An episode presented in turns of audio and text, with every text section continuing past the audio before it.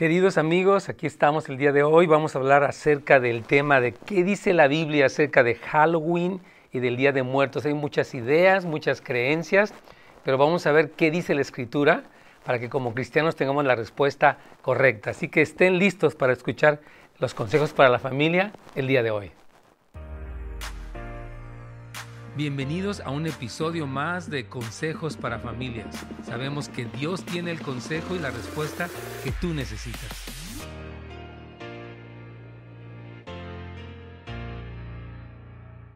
Excelente, hermanos. Aquí estamos en este nuevo formato, acuérdense de nuestro programa. Hoy es Consejos para Familias. Y el tema, eh, ustedes saben, tan popular en estos días acerca de el Día de Muertos, el Halloween, los que hemos vivido en otro país y en este país tenemos estos dos lados, ¿verdad? De la moneda donde se cree en el Día de Muertos y una que son los días, los muertos pequeños o los grandes. Y hoy quiero, uh, queremos ver los días martes, una reacción, algunos videos populares que hay en YouTube, en las redes sociales, para un poquito ver cuál es la creencia popular que tiene el mundo ¿Y cuál sería entonces la respuesta bíblica? Queremos darle a usted versículos bíblicos para saber cómo pensar acerca de tantas creencias que son muy populares, muy folclóricas, muy conocidas, pero ¿qué dice la escritura? Así que vamos a ver este pequeño video para ver un poquito la posición popular. Aquí vamos. Creencia de Halloween no se pide, se ofrenda. Mediante altares se ofrece tributo a los seres que ya partieron de este mundo para celebrar la visita de su alma durante esos dos días al mundo de los vivos. Muy bien, aquí dice este video, ¿verdad? Que a diferencia de Halloween, se está haciendo una comparación entre Halloween y el Día de Muertos. Eh, dice que no se pide ofrenda a los difuntos mediante altares, se ofrece tributo a los que ya partieron para celebrar la visita de su alma en estos dos días al mundo de los vivos. Quiero tocar un poco esto, ¿no? Recordar a una persona que ha fallecido, obviamente es algo loable, ¿no? Si recordamos a un padre, una madre, familiar, un ser querido, no tiene nada de malo el recordar la vida de alguien eh, y tener una, una memoria honorable, eso es una bendición. Pero lo que se dice aquí y que es muy común en la cultura popular es celebrar la visita de su alma en el mundo de los vivos. O sea, puede una persona que murió, que queremos mucho visitarnos? No. Dice la palabra en Hebreos capítulo 9, versículo 27, y de la manera que está establecido para los hombres y mujeres, que mueran una sola vez y después de esto al juicio. O sea que Dios eh, nos da una vida aquí en la tierra, gracias a Él, pero esa vida tiene su término. Y cuando ya partimos de este mundo, no podemos regresar. Entonces, cuando hay una comunicación con los muertos, la Biblia le llama espiritismo y está radicalmente prohibido en la escritura. Eh, en Deuteronomio capítulo 18, versículos 10b al 12a dice, tampoco permitas que el pueblo practique la adivinación, ni hechicería, ni que haga interpretación de agüeros, ni se mezcle en brujerías, ni haga conjuros, tampoco permitas que alguien se, presente, se preste a actuar como medium o vidente, ni que invoque el espíritu de los muertos. Cualquiera que practica estas cosas es detestable a los ojos del Señor. Entonces, el Señor dice que el practicar, consultar a los muertos es algo detestable. ¿Por qué es detestable?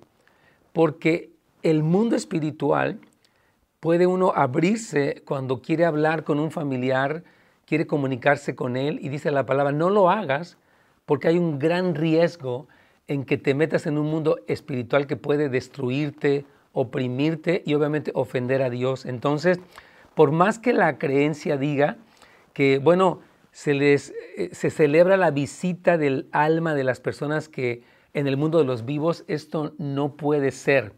Y es muy claro en la escritura y es importante que como cristianos tengamos una posición no para condenar a los de afuera, pero para instruir en la verdad, porque hay muchas cosas que son tradiciones, cultura, folclore, pero cuyo trasfondo es antibíblico e incluso es peligroso. Vamos a ver algo más que dice este video popular ahí en las redes sociales. Número 4. Se colocan veladoras y flores para guiar y atraer a las ánimas en su camino de regreso a este mundo. Interesante que dice aquí que se colocan veladores y flores para guiar y atraer a las ánimas en su camino de regreso a este mundo. ¿Pueden las ánimas del purgatorio, en este caso, regresar al mundo? Bueno, obviamente no, ¿verdad? Y estas veladoras y flores para guiarlos, pues no, no, no, no sirven y quiero un poquito dar eh, la definición de qué son las ánimas del purgatorio. En, el sitio de internet Benumurael, así se llama, de España, define un poquitito qué son estas ánimas. Dice, las ánimas del purgatorio son los espíritus de aquellas personas que estuvieron en, nuestro plano terrenal alguna vez, han fallecido y para entrar en el cielo deben purificarse. Qué, curioso. Vamos a estudiar un poquitito todo esto porque ninguna persona que murió tiene una segunda oportunidad después de la muerte. No existe tal cosa como un lugar donde alguien purga sus pecados y entonces de ahí puede salir para, para purificarse. Nadie de los que ha muerto puede regresar. Y quiero leerle lo que dice la Biblia, obviamente, no es tanto una opinión personal. En Lucas capítulo 16, versículo 26 al 31, ah, Jesús explica una historia, no es tanto una parábola, sino una historia de, de, Lázaro, un hombre de la vida real que muere, y de un rico que también mueren los dos. Y hay una conversación que tiene el, el hombre rico con Abraham. Y dice aquí en Lucas 16, Abraham le dijo al rico, le está respondiendo el padre Abraham, además entre ustedes y nosotros, está hablando los que están en el infierno y los que estaban esperando a Cristo en el seno de Abraham, dice, hay un gran abismo y nadie, dice aquí Abraham, puede venir de allá para acá ni ir de aquí para allá. Entonces la existencia de un purgatorio, hermanos, es falsa, no existe. Lo que existe es un infierno que es real. La Biblia habla muchísimo de eso, Jesús habló de eso en el Nuevo Testamento, obviamente, y no existe tal cosa como que alguien pueda regresar. Aquí dice claramente, nadie puede venir de allá para acá, o sea, del infierno. Obviamente el, purgatorio no existe. Entonces, fíjese, porque cuando una persona parte de este mundo, hermanos, su espíritu y su alma siguen vivos. Su cuerpo se quedó en la tumba, como sabemos, pero su espíritu y su alma están vivos, son eternos. Entonces aquí hay esta conversación, dice que el rico le dijo, Padre Abraham, entonces te suplico que mandes a Lázaro a la casa de mi padre para que avise a mis cinco hermanos y no vengan ellos también a este lugar de tormento. No estaba hablando del purgatorio, estaba hablando del infierno y dice, oye, mándalos. Y Abraham le, le, contesta aquí, ellos ya tienen a Moisés y los profetas que les hagan caso. Entonces el hombre rico le, le responde a Abraham, es una plática de ultratumba, están hablando ellos más allá de esta vida, pero no son los que pueden regresar, a claro. No les harán caso, dice Abraham. Pero si algún muerto fuera y se les presentara, se, se, se, arrepentirán. Y Abraham le dijo, si no han hecho caso a Moisés y a los profetas, tampoco harán caso, aunque alguien se levantara de los muertos. Entonces, los muertos, hermanos, que han muerto en Cristo, están en este momento en la presencia de Dios en el cielo. Y los que mueren sin Cristo están en un lugar de tormento y dice aquí claramente, no pueden salir de allí. Eh, es importante que, expliquemos esto porque muchas veces hay esta creencia popular, lo plantean como muy bonito, muy folclórico, pero no, no es cierto. El purgatorio no existe. Cristo, hermanos, fue el precio por nuestro pecado y aquí es donde lo recibimos para salvación o lo rechazamos para condenación. No existe este lugar intermedio de que, ah, bueno, pues te pueden sacar si rezan tales oraciones, rosarios o lo que sea, o te hacen una misa o algo. No existe eso, hermanos.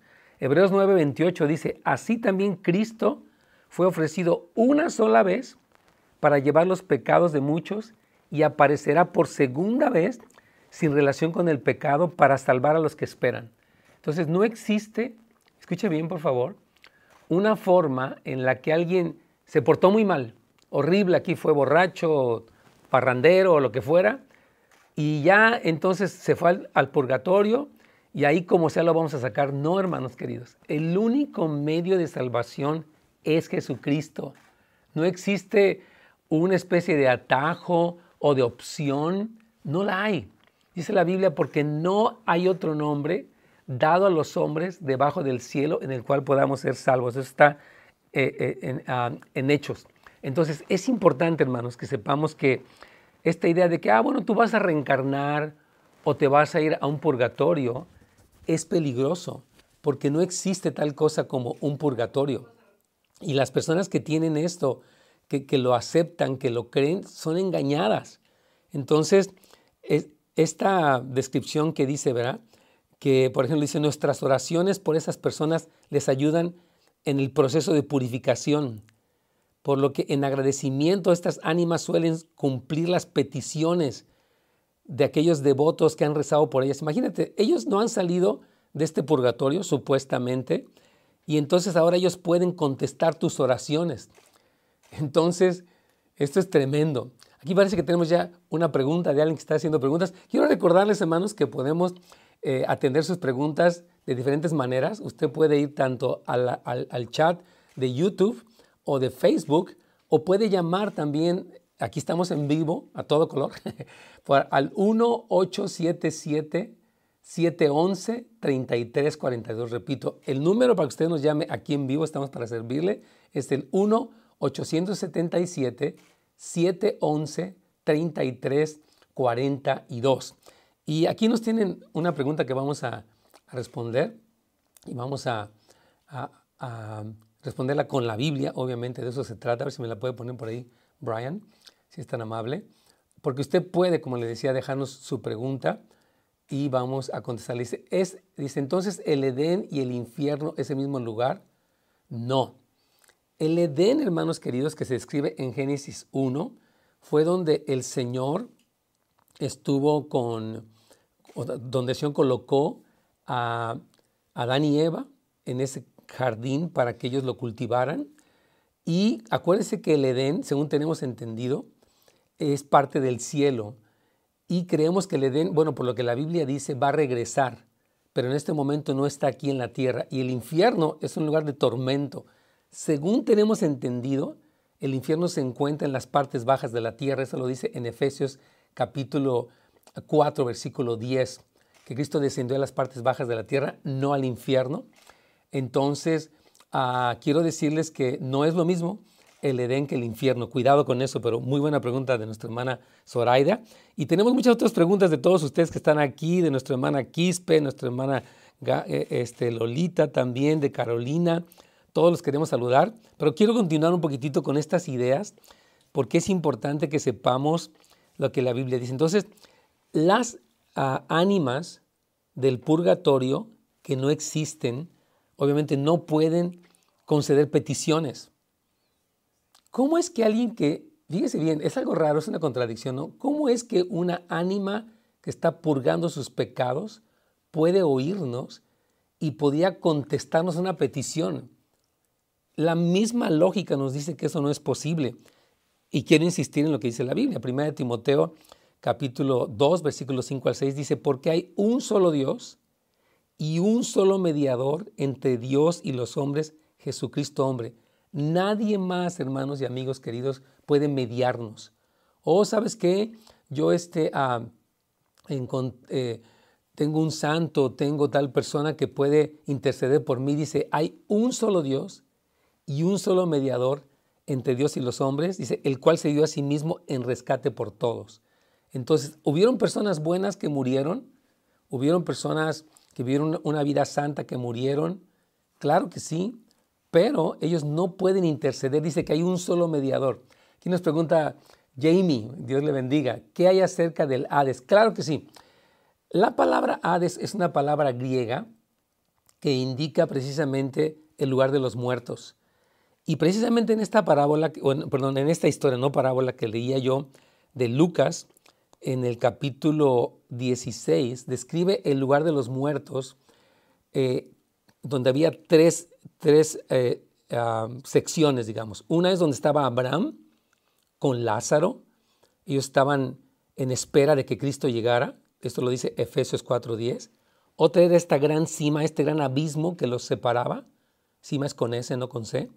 Y otro de ellos es el infierno donde estaba siendo atormentado este hombre rico. Entonces, el Hades actualmente, la parte del seno de Abraham está vacía, porque dice Efesios que Cristo llevó cautiva la cautividad y dio, dones a los hombres. Cristo se llevó con él, dice la Biblia, a los que durmieron en él.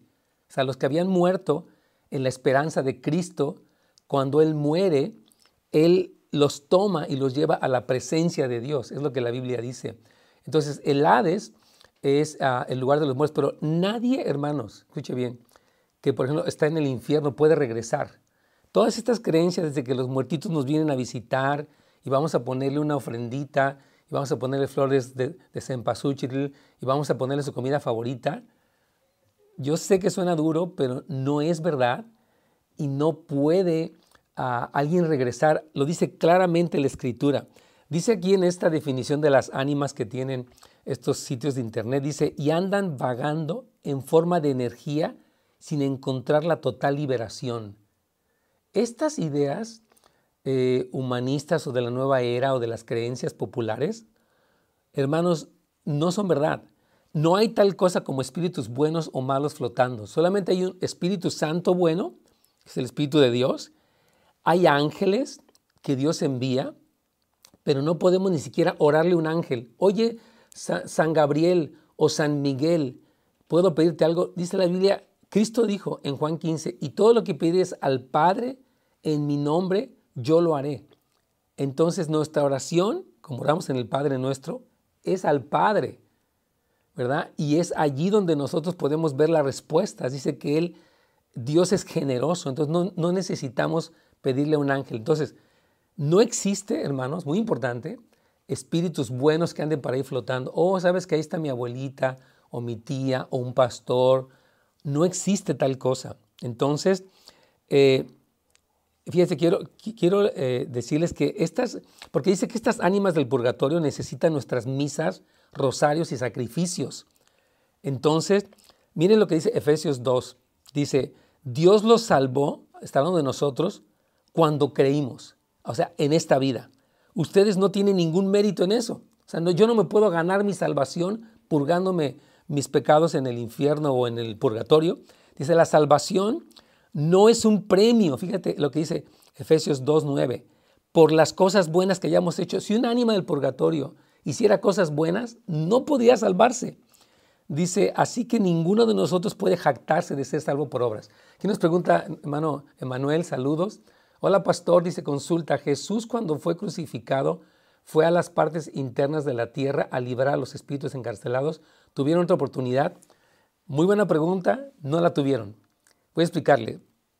Eh, nuestro hermano está aquí leyendo algo y dice que los espíritus encarcelados se mencionan en Judas. Cuando Jesús baja, baja por los que estaban esperando en Abraham. Tenían fe y estaban esperando en Abraham. No, fueron, no hubo una segunda oportunidad allí. Tenemos una llamada de Aarón aquí en la línea que queremos escucharlo. Su pregunta, buenos días mi hermano querido. Aarón, estamos aquí para servirte. Por favor, dinos tu pregunta. Mano Aarón. Hola, ¿cómo estás? Parece que está guardando un poco la llamada. Aarón, tal vez sea su celular, ¿verdad? Porque aquí tenemos buena comunicación. Aquí está. ¿Aarón? Bueno, algo pasó ahí con tu llamada, querido Aarón, pero vamos a ver si podemos tomarla. Todavía tenemos tiempo para contestarla. Acuérdense que sí, sí podemos, tenemos el teléfono aquí en vivo para las llamadas. Tenemos a María, vamos rápidamente con nuestra hermana María.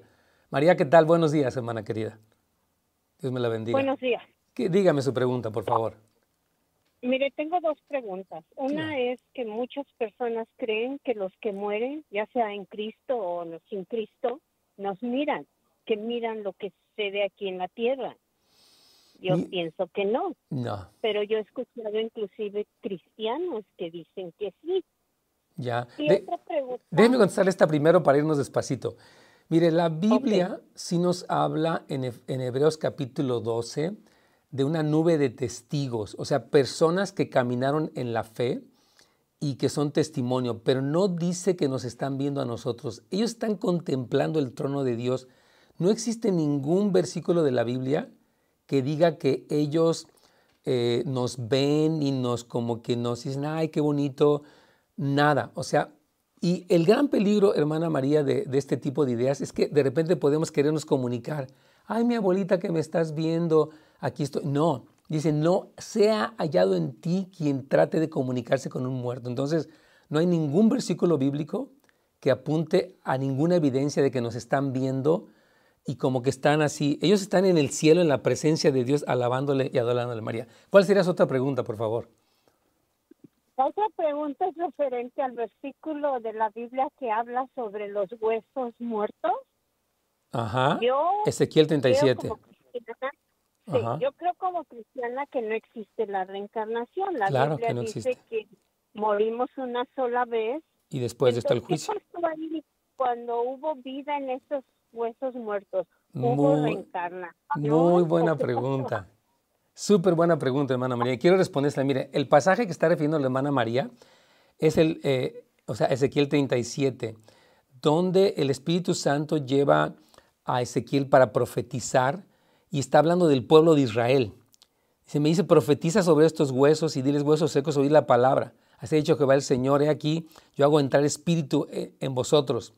Y básicamente está explicando allí que en el versículo 11 me dijo, hombre, todos estos huesos son la casa de Israel. Muy importante que leamos el contexto. Porque, ah, ya ves cómo esos huesos reencarnaron. No. Versículo 11 dice, me dijo, hijo de hombre, todos estos huesos son la casa de Israel. He aquí ellos dicen, nosotros, dicen, nuestros huesos se secaron y pereció nuestra esperanza. O sea, que ellos pensaron que ya se habían, habían recibido tanto juicio de Dios por su pecado, Ana María, que pensaron que ya no tenían esperanza. Y ese pasaje, que es muy conocido, el Señor está hablando que profetice sobre el pueblo, porque Dios de, la, de que este pueblo estaba destruido, devastado, iba a regresarlos a su tierra, que es lo que ya pasó en el 48, iban a cobrar vida. Entonces no habla de la reencarnación, habla, es un acto profético específicamente hablando del pueblo de Israel. Oh, ok. Ya. Gracias por su pregunta. Muy buena pregunta. Nos encantan estas preguntas de los que leen la Biblia, porque hermanos, déjenme decirles algo. Hay muchas creencias populares. Por ejemplo, en México tenemos todo esto de las Catrinas y se hacen unos eh, desfiles enormes y se hace un espaviento de tantas cosas. Y yo sé que la cultura popular es muy bonita, la artesanía y todo, pero cuidado, hermanos, porque hay cosas peligrosas que yo de hecho quiero mencionar. Vamos a ver, me quedan todavía unos minutos más, ¿verdad? Vamos aquí eh, para escuchar un poquito más de lo que dice este video popular. 2.33. Los espíritus regresan de forma familiar a disfrutar de las ofrendas que se les hacen. Son parientes cercanos, conocidos o seres queridos. No, hermanos queridos, esto, esto es un peligro, ¿verdad? La gente dice, es más, está la película de Coco, de, de todas estas cosas que son así, pero bien normales, y se dicen, se cantan, hay películas, pero no, los espíritus no pueden regresar, hermanos. ¿verdad? Lo que sí puede haber son espíritus engañadores. Quiero leerle 1 Timoteo capítulo 4, versículo 1. Pero el espíritu dice claramente que en los tiempos, en los últimos tiempos, algunos negarán, negarán la fe siguiendo espíritus engañadores y doctrinas de demonios. Entonces, Específicamente aquí Pedro está hablando de espíritus que engañan para desviar a la gente. Y una vertiente de estos espíritus es creer que a mí me está hablando alguien, ¿no? Que puede venir a, comerse la cena que le preparé, el pozole que yo le di a mi familiar. Eso no puede ser, hermanos queridos. Nadie puede regresar de la ultratumba para eh, comunicarse con nosotros. Hubo un solo caso en el Nuevo Testamento, que es cuando Jesús habló con Moisés y Elías, pero es una cosa completamente diferente. Estaban hablando de que Cristo iba a morir y a resucitar, pero no existe ningún tipo de espacio para eso. Vamos al, minuto 4 rápidamente al, siguiente corte porque es, tremendo esto que está pasando aquí. En esta fecha se creía que los brujos y brujas tenían mayores poderes. Desde 1840 se celebra en los Estados Unidos, debido a la llegada de los irlandeses a estas tierras. Número 4. Se caracteriza por utilizar máscaras y trajes terroríficos para ahuyentar a los espíritus que regresan en esas fechas. Al adoptar una apariencia desagradable, las personas vivas evitan ser dañadas o poseídas por los espíritus malignos que cruzan a este plano de existencia. ¡Wow! Imagínese nada más si yo puedo espantar a un demonio eh, vistiéndome de demonio. Hermanos, hay poder en el nombre de Cristo Jesús. No existe poder en ponerse una máscara. Y esto de los espíritus, de que se hacen los poseídos, la posesión es, una, es, es real. Hay demonios que poseen a las personas y es necesario, o sea, no podemos jugar con esto de que yo soy Freddy Krueger o soy fulano de tal o el exorcista. Hermanos, este tipo de cosas son peligrosas y nadie ni nuestros hijos podemos jugar con lo que sería una posesión demoníaca. Cristo echó fuera demonios de las personas, echó legiones de un hombre y nada de estas cosas es un juego. Y es bueno que podamos prevenir a nuestros hijos sin ser condenatorios, pero explicarles, hermanos, el peligro en el que se pueden encontrar cuando juegan con estas cosas que son, que el Señor dice, no lo hagas porque estas cosas son un peligro para ti. Es muy importante que tengamos cuidado, hermanos. Estamos despidiéndonos y mañana primeramente Dios vamos a estar aquí para continuar con otro programa más de consejos para la familia. Dios me los bendiga, hermanos queridos.